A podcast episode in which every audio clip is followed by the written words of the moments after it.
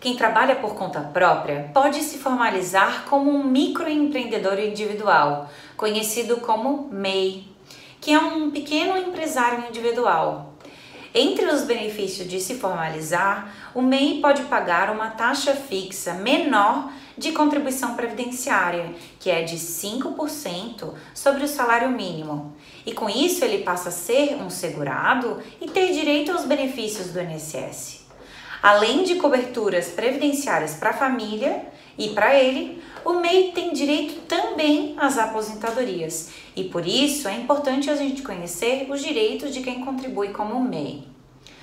Para a aposentadoria por idade, como os outros, é preciso que o MEI complete 60 anos de idade se for mulher ou 65 anos de idade se for homem.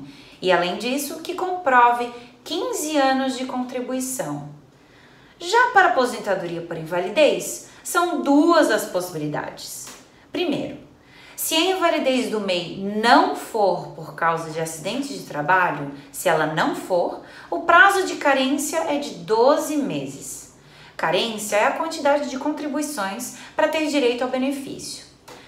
A outra possibilidade para aposentadoria por invalidez é se a invalidez do MEI for sim por causa de acidente de trabalho, não tem prazo de carência exigido para a aposentadoria ser concedido.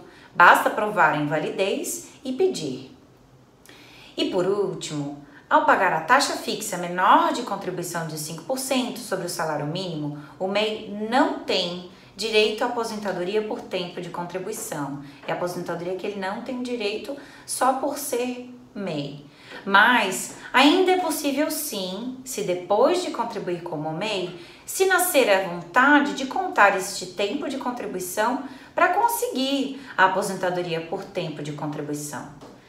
Para conseguir isso, é preciso recolher mais 15% sobre o valor do salário mínimo, totalizando os 20% necessários, mais juros de mora.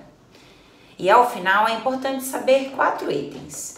Primeiro, se não existirem outras contribuições além do MEI, o valor da aposentadoria será um salário mínimo, assim como outros benefícios do INSS também.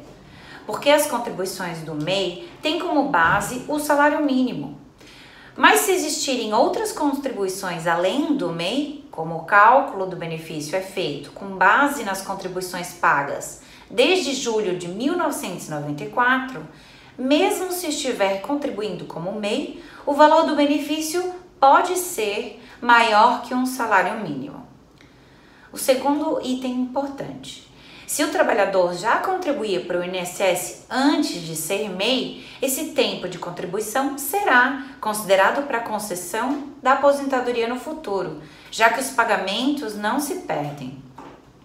O terceiro item importante se o MEI trabalha em outro lugar ao mesmo tempo, ou seja, se ele tem uma outra profissão, ele precisa contribuir por INSS nas duas atividades. E as duas contribuições serão consideradas para concessão da aposentadoria.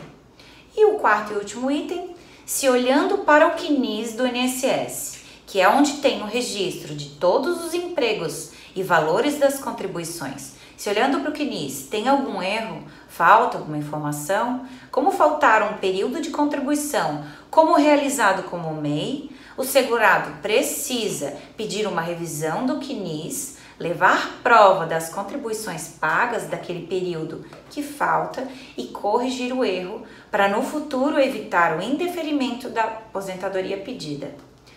Saber isso e procurar um profissional da sua confiança pode ajudar o MEI a conhecer os benefícios de se formalizar e reunir os requisitos para aposentadoria no INSS. Quer saber mais? Para fazer a sua pergunta, envie e-mail para meuinss@gdrconsultoria.com.br.